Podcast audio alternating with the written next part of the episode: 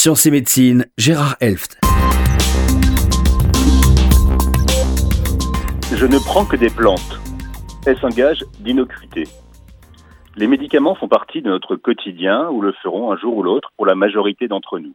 Que ce soit pour une affection aiguë, une infection par exemple, ou pour une affection chronique comme l'hypertension artérielle ou le diabète. La prescription d'un médicament devrait toujours reposer sur son rapport bénéfice sur risque, c'est-à-dire sur l'évaluation des bénéfices qui doit être supérieur au risque encouru. Il faut en effet se rappeler que tout médicament, aussi banal soit-il, a des effets secondaires appelés aussi effets indésirables. Il n'existe malheureusement pas de médicament sans effet indésirable. L'exemple de l'aspirine est en effet édifiant.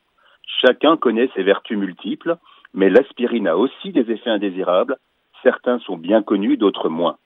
Ainsi, un lien entre la prise d'aspirine au cours d'un épisode viral aigu et la survenue d'un syndrome de Rail a été démontré aux États-Unis au début des années 80. Le syndrome de Rail est une pathologie rarissime, heureusement, mais pouvant être grave, associant une atteinte cérébrale non inflammatoire et une atteinte du foie, survenant essentiellement chez l'enfant.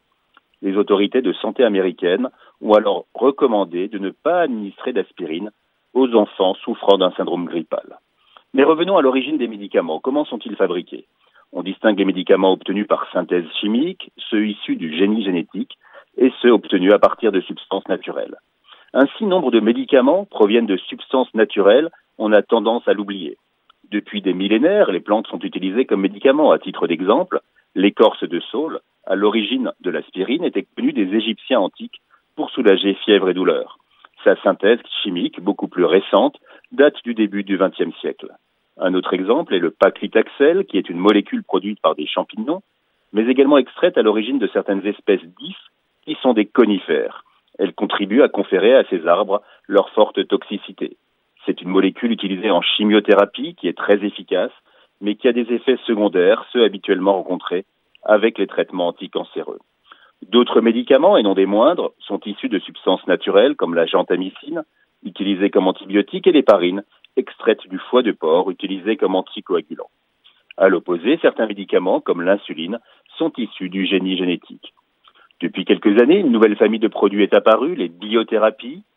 Cette dénomination vient du fait qu'ils sont créés grâce à la biologie.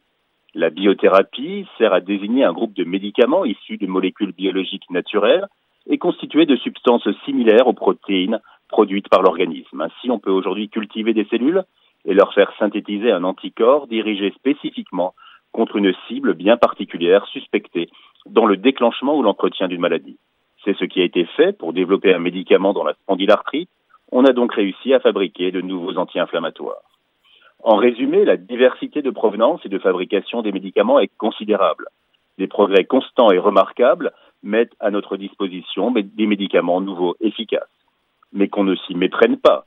La flore, notamment, est la source de nombreuses molécules qui ne garantissent pas une innocuité absolue. Je ne prends que des plantes, disent certains de nos patients. Il s'agit, comme on l'a vu, d'un point de vue qui ne garantit pas l'absence d'effets secondaires.